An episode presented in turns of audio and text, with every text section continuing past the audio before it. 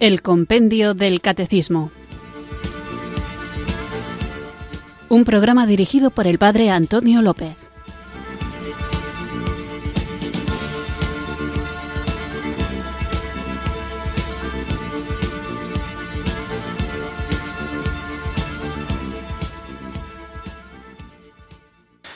Muy buenas tardes, queridos oyentes de Radio María. Recibido un cariñoso saludo desde Irurzun en Navarra, quienes sintonizáis una tarde más esta radio que cambia vidas, esta emisora de la Virgen, Radio María, para escuchar el programa El Compendio del Catecismo, nuestro espacio diario de formación católica en el que tratamos de conocer esta fe que queremos vivir, compartir y defender cuando toca. Y porque estamos hablando en estos programas desde hace poquito de la Eucaristía, espero que el programa nos sirva para comprender hasta dónde se puede alcanzar este maravilloso misterio, sobre todo vivir, compartir también nuestra devoción por la Eucaristía y allí donde es mal comprendida o incluso atacada y casi siempre valorada, seamos capaces, digo, de defenderla, para que nos ayude, nos mueva, nos estimule, nos capacite en esta tarea de aceptar el inmenso regalo que el Señor nos hace dándosenos en el pan consagrado, en el Santísimo Sacramento del altar, invoquemos al Espíritu Santo, que es quien obra este milagro por las manos indignas del sacerdote, que nos acompañe durante esta hora y durante toda nuestra vida para vivir y compartir este amor de Dios que nos llega, vuelvo a insistir, y nunca será suficiente en el Santísimo Sacramento del altar. Invoquemos pues juntos el don de Dios.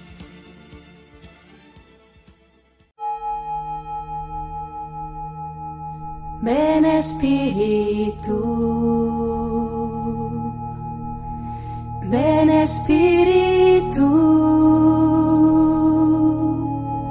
ven Espíritu.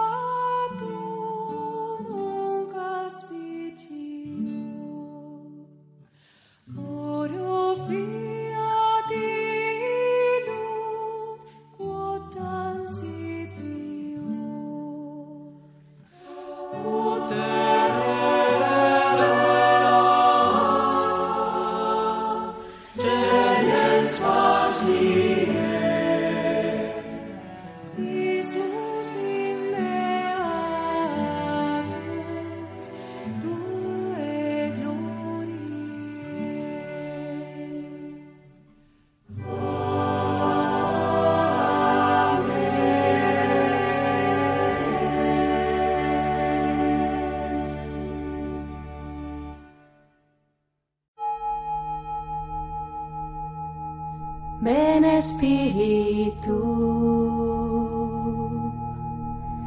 Ven Espíritu. Ven Espíritu.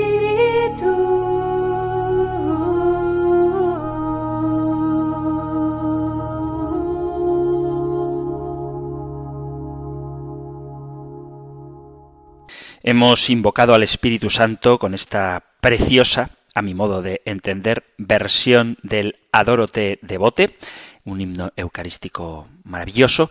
Y vamos allá con nuestro nuevo programa en el que seguimos hablando de la Eucaristía. El programa anterior lo dedicábamos a ver ¿Cuándo instituyó Jesús la Eucaristía? La respuesta es muy breve, os la recuerdo. Jesucristo instituyó la Eucaristía el jueves santo, la noche en que fue entregado, mientras cenaba con sus apóstoles la última cena. Decía que el jueves santo, más allá de un día en concreto, es el día del máximo amor. Y por eso Cristo instituyó la Eucaristía en el momento del máximo amor que después culminaría en su entrega por nosotros a la muerte de cruz. Continuamos, por tanto, después de ver cuándo instituyó Jesús la Eucaristía, con la siguiente pregunta que encontráis en el Catecismo Mayor en los puntos 1337 al 1340, en el 1365 y en el 1406.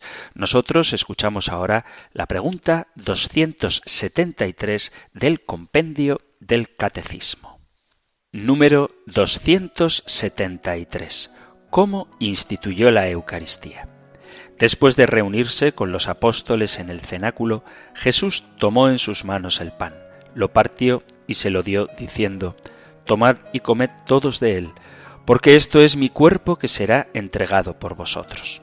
Después tomó en sus manos el cáliz con el vino y les dijo, Tomad y bebed todos de él, porque este es el cáliz de mi sangre, sangre de la alianza nueva y eterna, que será derramada por vosotros y por todos los hombres para el perdón de los pecados. Haced esto en conmemoración mía. Dediqué parte del programa anterior a algunas prefiguraciones de la Eucaristía que aparecen ya en el Antiguo Testamento, como por ejemplo el Cordero del Sacrificio, el maná del desierto y, desde luego, la imagen más clara que tiene mucho que ver con el momento y el modo en que Cristo instituye la Eucaristía, que es el Éxodo, la Pascua judía. También hablaba de Melquisedec, que ofrece pan y vino, y otras imágenes que podría recordar a propósito de cómo la Eucaristía está ya de alguna manera anticipada, profetizada en el Antiguo Testamento. Pero también en el Nuevo Testamento tenemos que aprender a descubrir que la institución de la Eucaristía, aunque ocurre ciertamente el jueves santo, ya está siendo anunciada por otros momentos de la vida de Jesús. Vamos a ver algunos de estos pasajes del Nuevo Testamento, de los Evangelios, intentaremos ir viéndolos uno por uno, que nos preparan para comprender lo que el jueves santo, en la última cena, Jesús instituyó. Os recuerdo que es muy importante que aprendamos a leer la Sagrada Escritura desde la analogía de la fe, viendo cada pasaje no únicamente en el momento concreto en el que sucede, sino en el contexto de toda la Sagrada Escritura. Vamos, por lo tanto, a ver Evangelio a Evangelio cómo la Eucaristía es instituida por Jesús de manera concreta en la última cena, pero también preparada por otros episodios de la vida de nuestro Señor durante su peregrinación por esta tierra. Como un ejemplo claro de esta preparación para la Eucaristía, tenemos los banquetes de Jesús, como Jesús come a menudo con sus discípulos, con los fariseos, con los pecadores, y esto nos ayudará a comprender la importancia que tendrá el gran banquete eucarístico. Las comidas de Jesús ocupan un lugar considerable en los Evangelios. Comer con otras personas fue para Jesús una forma privilegiada de dar a conocer el proyecto de Dios. A Jesús le encontramos dando de comer a una gran multitud, sentado a la mesa de quienes le invitaban o en la última cena con los discípulos. Las comidas fueron tan importantes en su vida que cuando resucitó sus discípulos le reconocieron con frecuencia al compartir la mesa con él. Su vida no se entiende sin estas comidas y tampoco su muerte, porque en cierto modo Jesús murió por la forma en que comía. No es extraño que la forma de comer fuera una cuestión muy importante para sus discípulos también. Basta con recordar el episodio del encuentro entre Pedro y Cornelio, que se cuenta en el libro de los Hechos de los Apóstoles, en el capítulo 10, o leer despacio las recomendaciones que se hace también en el capítulo 15 de los Hechos de los Apóstoles a la Asamblea de Jerusalén para darnos cuenta de que las comidas siguieron siendo muy importantes para los cristianos. En el Evangelio de San Marcos leemos, leo capítulo 6 a partir del versículo 30. Los apóstoles se reunieron con Jesús y le contaron todo lo que habían hecho y enseñado. Él les dijo, Venid vosotros solos a un lugar desierto para descansar un poco, porque era tanta la gente que iba y venía que no tenían tiempo ni para comer.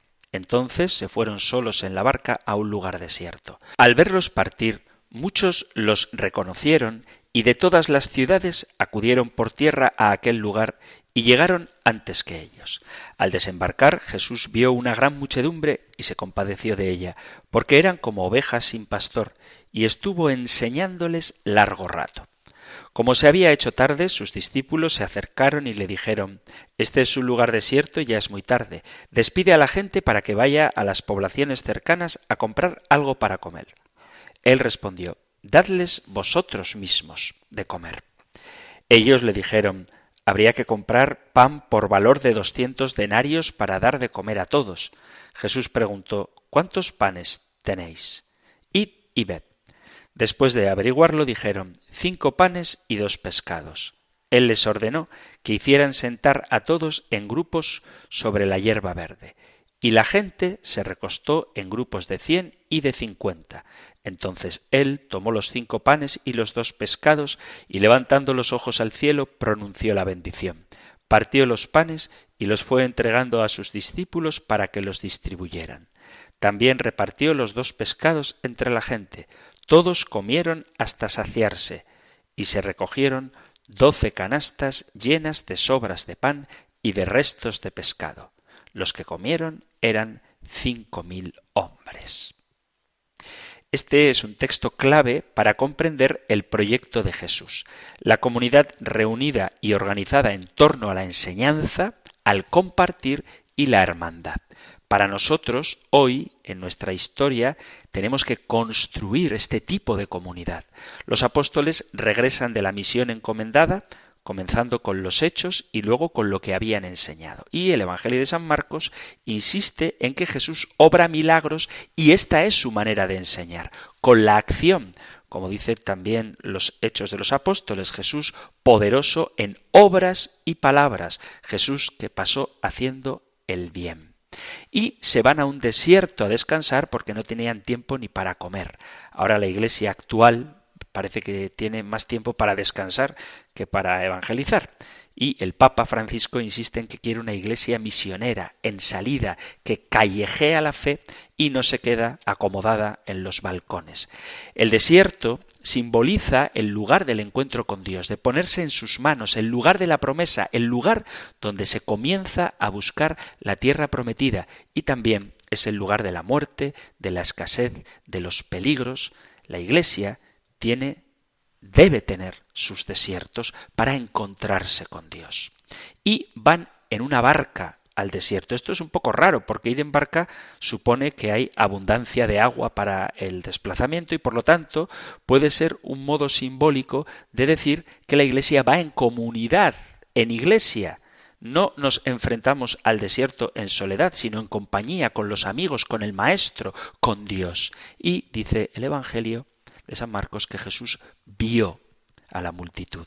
¿Cómo es la mirada de Jesús? ¿Qué es lo que él ve en la gente, en las personas concretas? Tiene una palabra y una forma diferente de acercarse a cada uno. ¿A dónde se dirigen hoy nuestras miradas? ¿A dónde estoy yo mirando? ¿Cómo es mi forma de mirar? ¿Miro la realidad de cada persona que me acerco a él o que se me acerca? Ve una gran muchedumbre, mucha gente. Hoy también busca ayuda, busca consuelo, pero a veces lo buscan en lugares equivocados, donde los falsos maestros les roban sus sueños y muchas veces su dinero, cuando hay falsos predicadores, brujos, adivinos, agoreros, vendedores de ilusiones, traficantes de humo. Hay mucha gente en las ciudades, en las periferias, que están esperando a la Iglesia que les lleve a Jesucristo, que les da el pan de vida. La gente del relato evangélico que hemos escuchado, va a pie y se movilizan como buenamente pueden para buscar a Jesús que siente compasión. Y esta palabra tan corta, la compasión de Jesús, es la palabra corta, la compasión es infinita, pero la palabra Jesús se compadeció de ellos. Esta expresión que parece pasar casi desapercibida, mueve a Jesús para hacer toda su obra de salvación y liberación.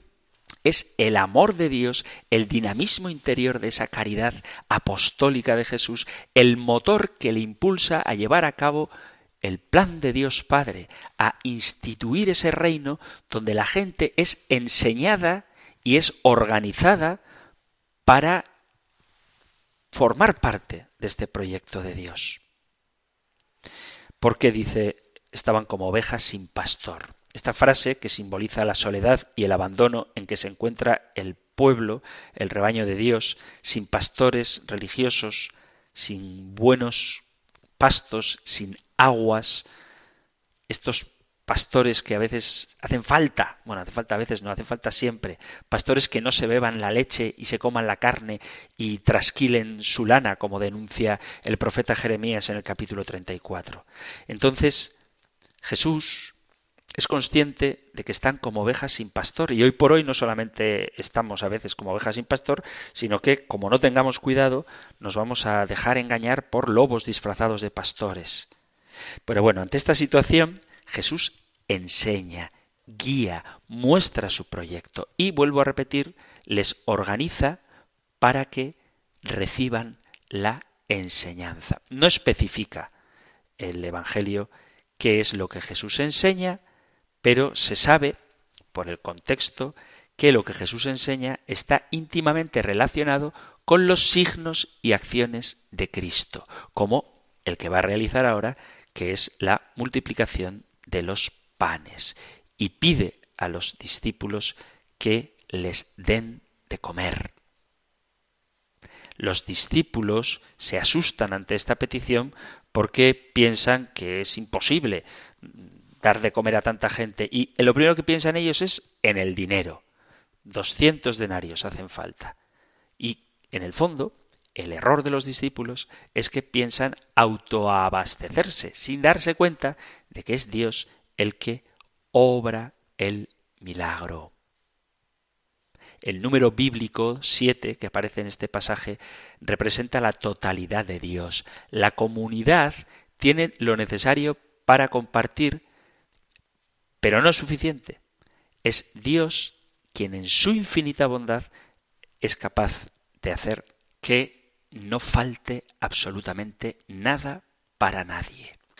En este pasaje de la multiplicación de los panes del Evangelio de San Marcos, y podríamos leer los paralelos de los otros evangelistas, este es, así como anécdota, uno de los pocos milagros narrados por los cuatro evangelistas, Mateo, Marcos, Lucas y Juan. Y vemos en él, que es muy importante, este relato, vemos los elementos de nuestra Santa Misa. Tenemos la necesidad del pueblo que debe comer, no es una opción, sino que necesita comer. Vemos cómo Jesús pide a los apóstoles que les den de comer, vemos la mediación de la Iglesia y vemos también cómo lo que reciben no es fruto de lo que dan, o no es fruto proporcionado de lo que dan, porque aunque el hombre ponga el fruto de la tierra y del trabajo, es Dios mismo quien realiza la transformación de lo poco que Él ha puesto, pan y vino, en algo tan sobreabundante como el mismísimo cuerpo y sangre de nuestro Señor Jesucristo. Simplemente cito este relato para darnos cuenta de que no sólo en el momento de la institución de la Eucaristía aparece la Eucaristía en el Evangelio, sino como en los banquetes de Jesús, donde enseña o donde perdona a la mujer pecadora, por ejemplo, cuando está comiendo en casa del fariseo y en este relato de la multiplicación de los panes están ya los elementos que nosotros celebramos en la Santa Misa. Vamos a hacer ahora una pequeña pausa musical. Hablaba este texto de San Marcos que he leído de que Jesús miró, vio al pueblo y se compadeció de ellos, pues vamos a escuchar una canción que dice esto cómo es la mirada de Jesús.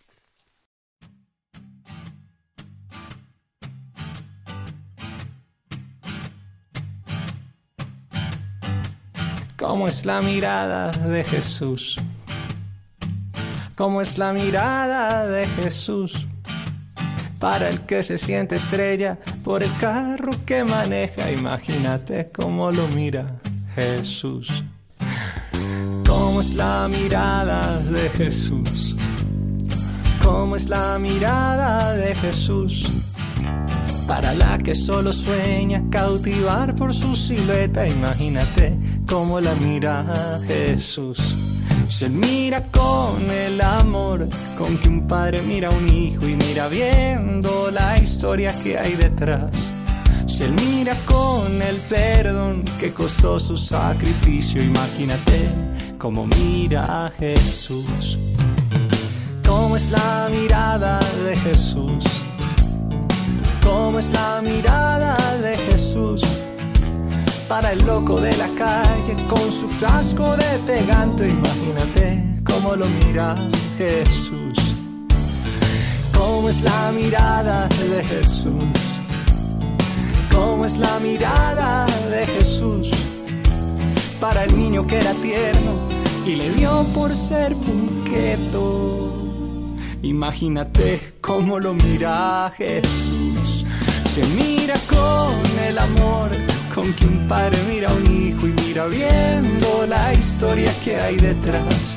Se mira con el perdón que costó su sacrificio. Imagínate, imagínate, imagínate cómo mira Jesús.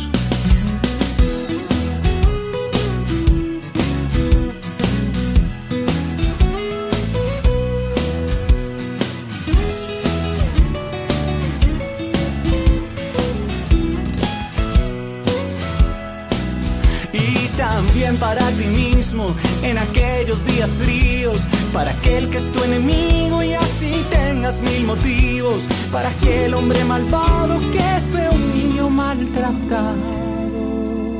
Imagínate cómo mira Jesús. Si Él mira con el amor con que un padre mira a un hijo y mira viendo la historia que hay detrás. Él mira con el perdón que costó su sacrificio, imagínate, imagínate, imagínate cómo mira Jesús. Cuando haya quien te asuste, te incomode o te disguste, cuando creas que alguien no merece amor, cuando sientas que encontraste a quien mirar con desprecio, imagínate, imagínate, imagínate cómo mira Jesús. Imagínate, imagínate, imagínate, para que así mires tú.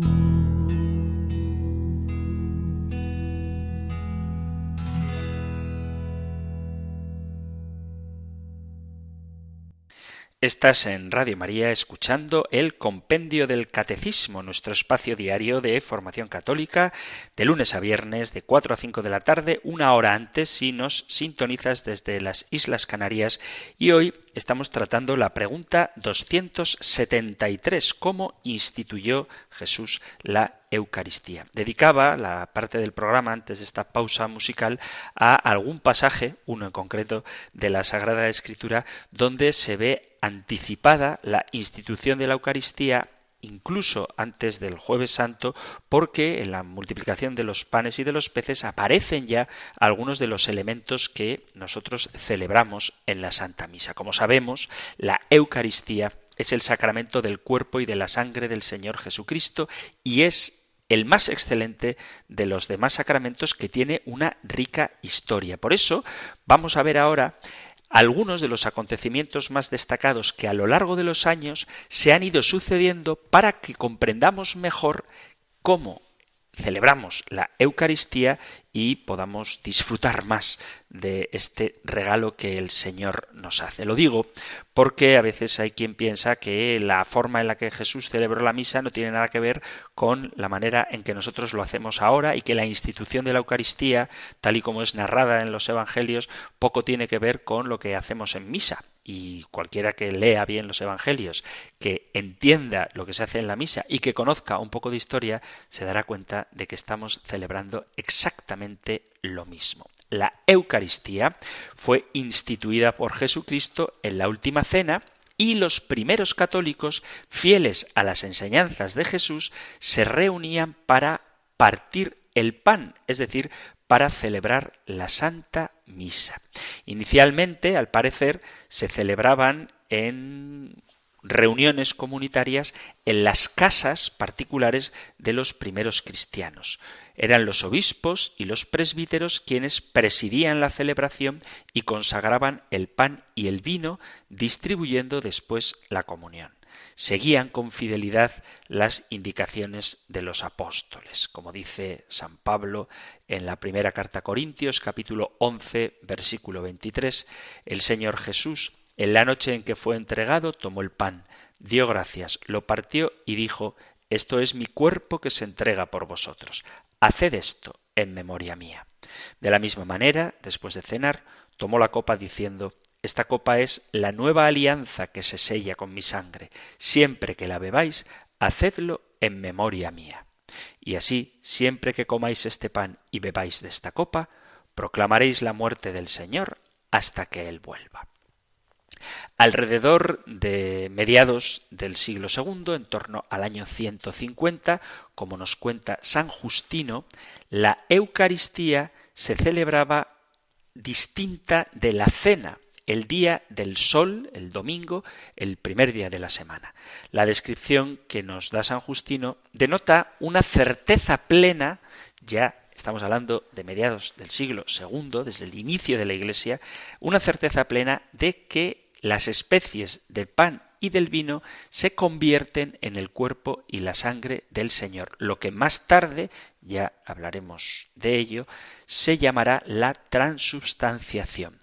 No tomamos, dice San Justino, estas cosas como pan y bebida comunes, sino de la misma forma que Jesucristo, nuestro Señor, se hizo carne y sangre por nuestra salvación, así también se nos enseñó que por virtud de la oración del Verbo, el alimento sobre el cual fue dicha la acción de gracias, alimento de que por transformación se nutren nuestra sangre y nuestras carnes, es la carne y la sangre de aquel mismo Jesucristo encarnado. Y fue así que los apóstoles, en las memorias por ellos escritas llamadas Evangelios, nos transmitieron lo que les había sido ordenado hacer cuando Jesús, tomando el pan y dando gracias, dijo Haced esto en memoria mía. Esto es mi cuerpo. E igualmente, tomando el cáliz y dando gracias, dijo Esta es mi sangre, la cual solamente a ellos dio participar.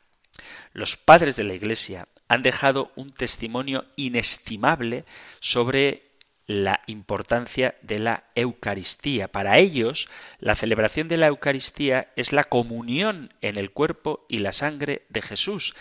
Fijaos que os cito a los santos padres, ya me centraré en otro momento porque seguiremos hablando durante muchos días sobre la Eucaristía en la Sagrada Escritura, porque la palabra de Dios es clarísima en afirmar la realidad del cambio sustancial que sufre el pan y el vino cuando Jesús dice tomad y comed todos de él porque esto es mi cuerpo. Entonces, estoy citando a los santos padres y no a la palabra de Dios para que entendamos cómo los primeros cristianos comprendieron este misterio de la Eucaristía, porque literalmente, tomando al pie de la letra lo que dice la revelación, lo que dice la Biblia, no cabría ninguna duda de que eso es el cuerpo de Cristo porque Jesús mismo lo dice en los relatos de la institución de la Eucaristía y también en el capítulo sexto del Evangelio de San Juan.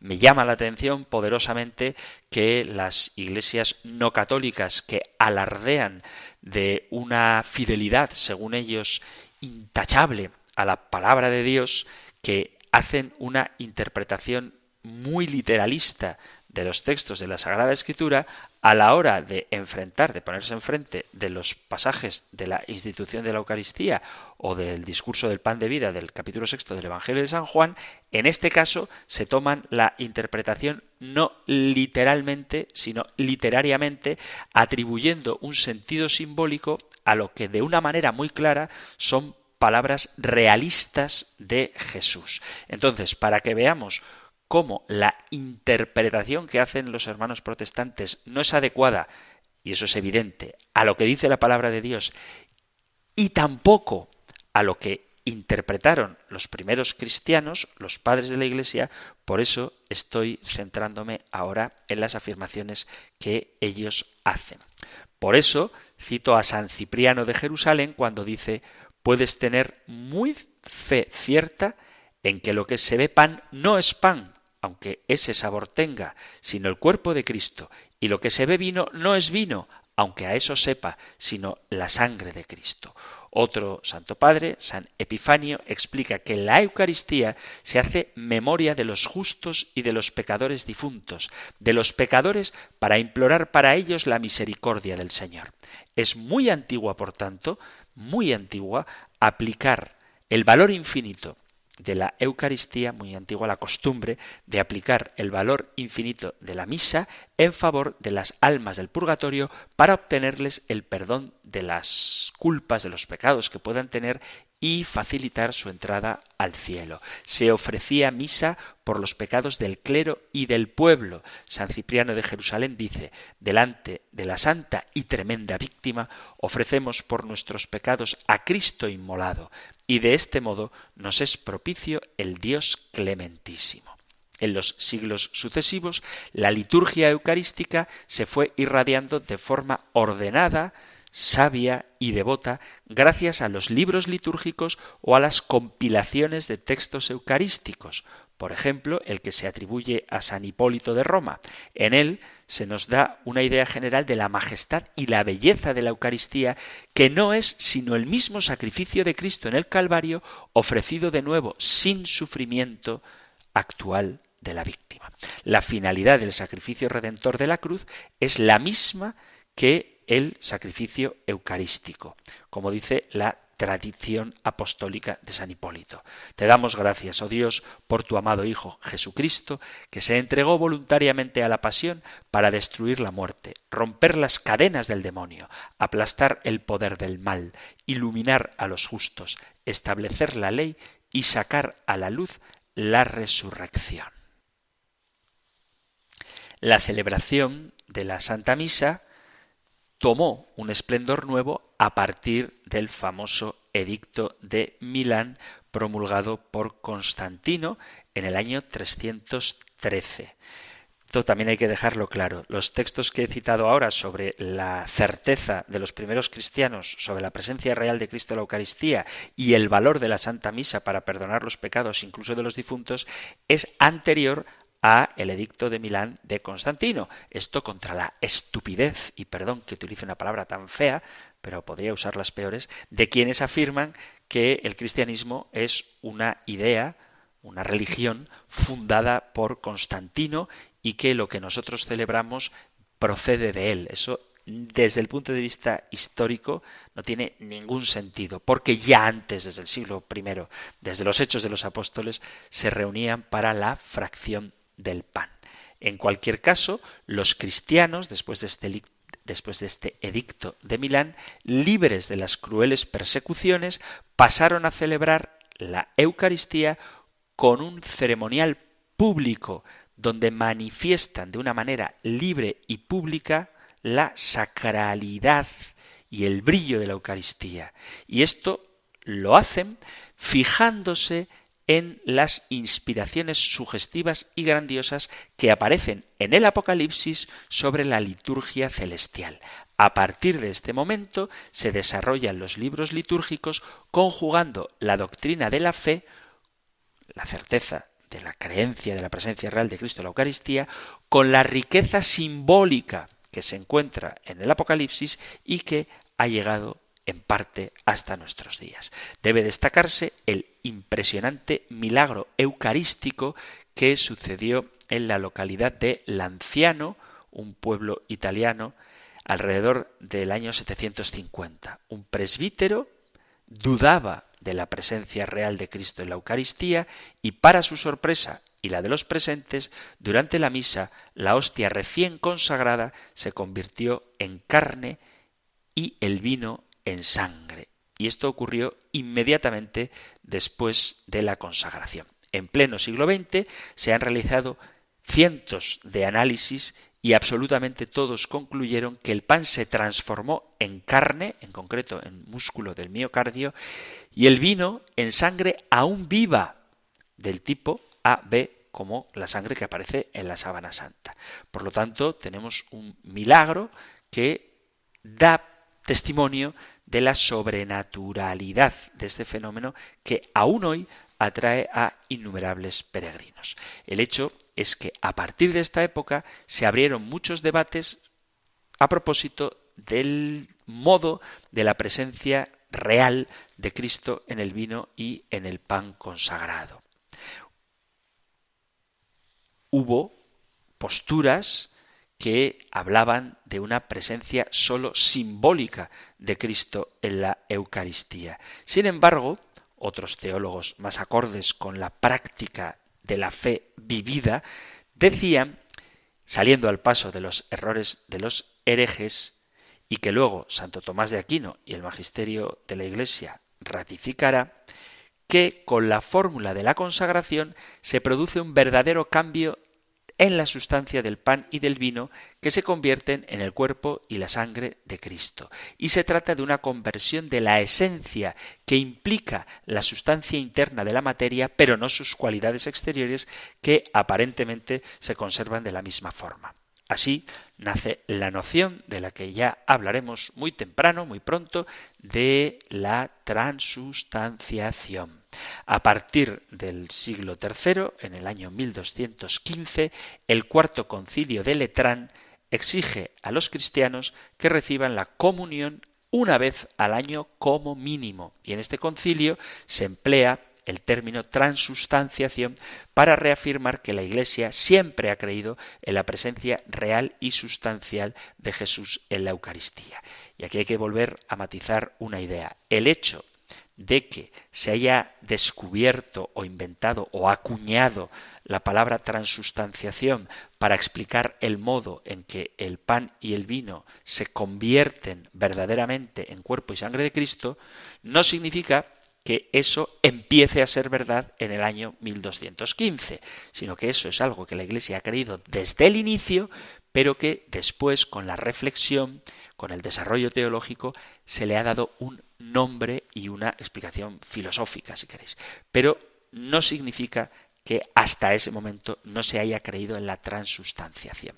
Es Santo Tomás de Aquino quien llevará a un auge de precisión filosófico-teológica el estudio de la Sagrada Eucaristía con el dominio de la filosofía aristotélica que, purificada por el mismo Santo Tomás de los errores que podía tener, explica competente y claramente en qué consiste la presencia real de Cristo en la Eucaristía. Pero como os digo, de la transustanciación ya hablaremos.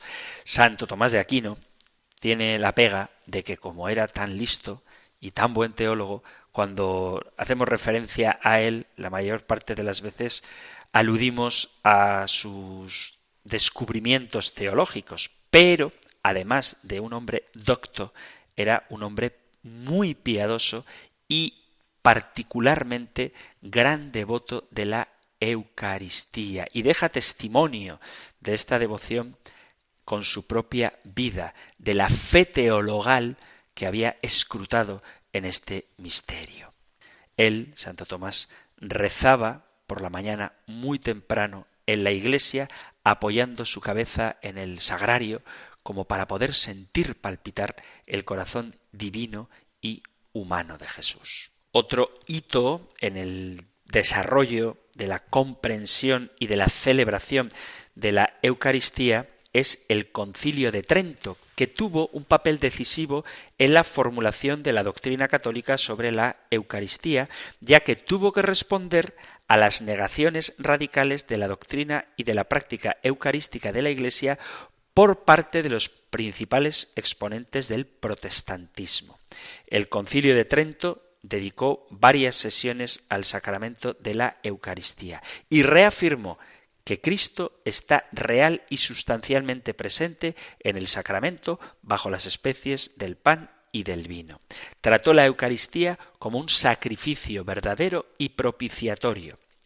En la celebración de la Eucaristía, la Iglesia no repite el sacrificio de la cruz que Jesús ofreció al Padre de una vez por todas, sino que lo representa en el sentido etimológico, lo hace presente de nuevo, lo representa a los ojos de Dios y de los hombres. Y por medio de él, por medio del sacrificio de la misa, aplica a los fieles la santificación de la pasión y resurrección de nuestro Señor Jesucristo. El Señor, por tanto, ante la inminencia del regreso de este mundo al Padre, instituyó este sacramento. En ella, en la Eucaristía, derramó las riquezas de su amor por los hombres, haciendo memorables sus maravillas, y nos mandó honrar su memoria al recibirlo y anunciar su muerte hasta que Él venga a juzgar al mundo. Quería que este sacramento fuera recibido como alimento espiritual de las almas, para que de él se nutran y fortalezcan, viviendo la vida de aquel que dijo, el que me come, también él vive por mí y como un antídoto para librarse de los pecados de cada día y ser preservado de los pecados mortales. Él también quiso que fuera prenda de nuestra gloria futura y gozo eterno, y por tanto símbolo de aquel único cuerpo del que Él es la cabeza, y al que quiso que nos uniéramos como miembros por el vínculo muy estrecho de la fe, la esperanza y la caridad, para que todos profesemos la misma verdad y que no haya cismas entre nosotros. En el siglo XVI, el Papa Pío V redactó el misal romano para que la Eucaristía tuviera uniformidad en su modo de celebrarse en Occidente y ha estado vigente durante 400 años. La Eucaristía seguía en auge entre los cristianos, aunque no era habitual recibir la comunión frecuente. Por este motivo, el Papa San Pío X permitió a los niños recibir la comunión desde una edad muy temprana y animaba a los fieles a recibirla cotidianamente. Después de la celebración del Concilio Vaticano II y siguiendo las indicaciones del documento sobre liturgia, Sacrosantum Concilium, el Papa Pablo VI puso en marcha la reforma litúrgica del rito romano del ritual, del modo de celebrar la misa de San Pío V hasta el Concilio Vaticano II que se hizo la reforma litúrgica. Y Juan Pablo II, en el año 2003, escribió una encíclica sobre la Eucaristía que se titula La Iglesia vive de la Eucaristía, Eclesia de Eucaristía. En ella, en esta encíclica, el Papa recuerda que la Eucaristía edifica la Iglesia e insiste en la necesidad de revestir las celebraciones con el debido decoro. Como la mujer de la unción en Betania, la Iglesia no ha tenido miedo de derrochar, dedicando sus mejores recursos para expresar su reverente asombro ante el don inconmensurable de la Eucaristía. La Iglesia se ha sentido impulsada a lo largo de los siglos y en las diversas culturas a celebrar la Eucaristía en un contexto digno de tan gran misterio. De otra parte, el Papa Juan Pablo II resaltó el papel de la devoción mariana en el misterio eucarístico y la inseparable relación entre la Eucaristía y María. Dice él, Pongámonos a la escucha de María Santísima, en quien el misterio eucarístico se muestra más que en ningún otro como misterio de luz. Mirándola a ella, conoceremos la fuerza transformadora que tiene la Eucaristía. En ella vemos el mundo renovado por el amor. El Papa Benedicto XVI también escribió sobre la Eucaristía en la exhortación apostólica post-sinodal Sacramentum Caritatis. Ella confirma la doctrina de la Iglesia desde un enfoque trinitario del misterio eucarístico e insiste en el arte de celebrar, en el modo de celebrar la Eucaristía. Recuerda la relación entre la Eucaristía y la penitencia, como se constata en la actualidad, dice Benedicto XVI, los fieles se encuentran inmersos en una cultura que tiende a borrar el sentido del pecado, favoreciendo una actitud superficial que lleva a olvidar la necesidad de estar en gracia de Dios para acercarse dignamente a la comunión sacramental. En realidad, perder conciencia del pecado comporta siempre también una cierta superficialidad en la forma de comprender el mismo amor de Dios. El Papa Benedicto XVI nos exhorta a renovar nuestro fervor eucarístico. Queridos hermanos y hermanas, dice, la Eucaristía es el origen de toda forma de santidad y todos nosotros estamos llamados a la plenitud de vida en el Espíritu Santo.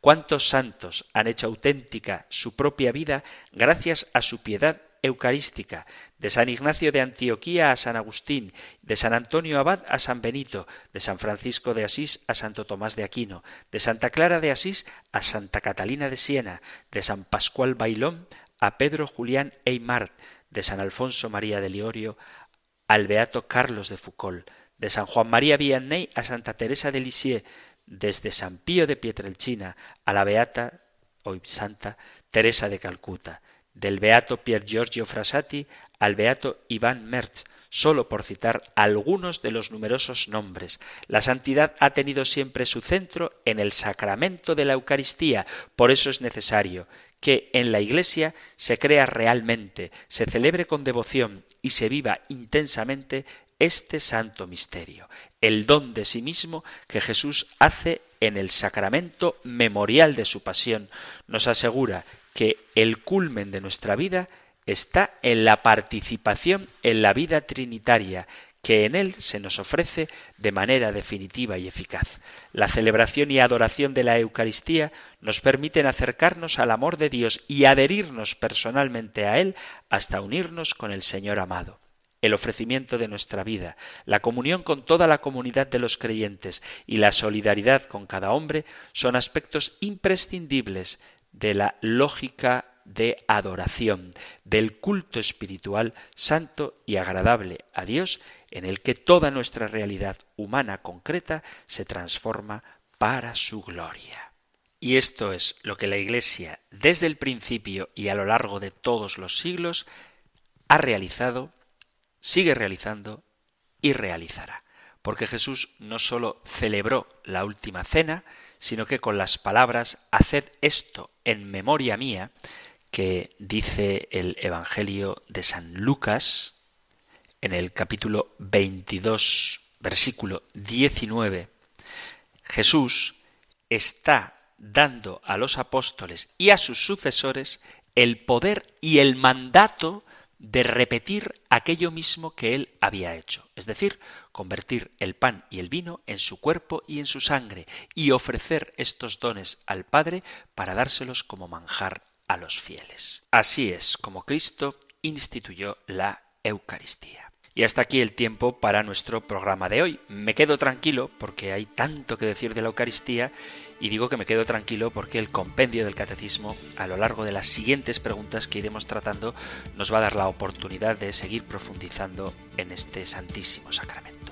Si hay alguna consulta que queréis hacer, alguna pregunta o algún testimonio que dar sobre cómo vivís vosotros la Eucaristía tanto en la celebración de la misa con la comunión sacramental o en el sagrario con las visitas que le hacéis, si queréis testimoniar o hacer alguna pregunta, sabéis que podéis enviar vuestros mensajes al correo electrónico compendio arroba radiomaria.es, compendio arroba radiomaria.es o en el número de teléfono para WhatsApp 668 594 383 668 594 383 para WhatsApp o compendio arroba radiomaria.es para los mensajes de correo electrónico. Terminamos ahora recibiendo la bendición del Señor. El Señor te bendiga y te guarde, el Señor ilumine su rostro sobre ti y te conceda su favor, el Señor te muestre su rostro y te conceda la paz. Muchísimas gracias por estar ahí, gracias por escuchar el compendio del catecismo y si queréis volveremos a encontrarnos en un próximo programa. Un fuerte abrazo.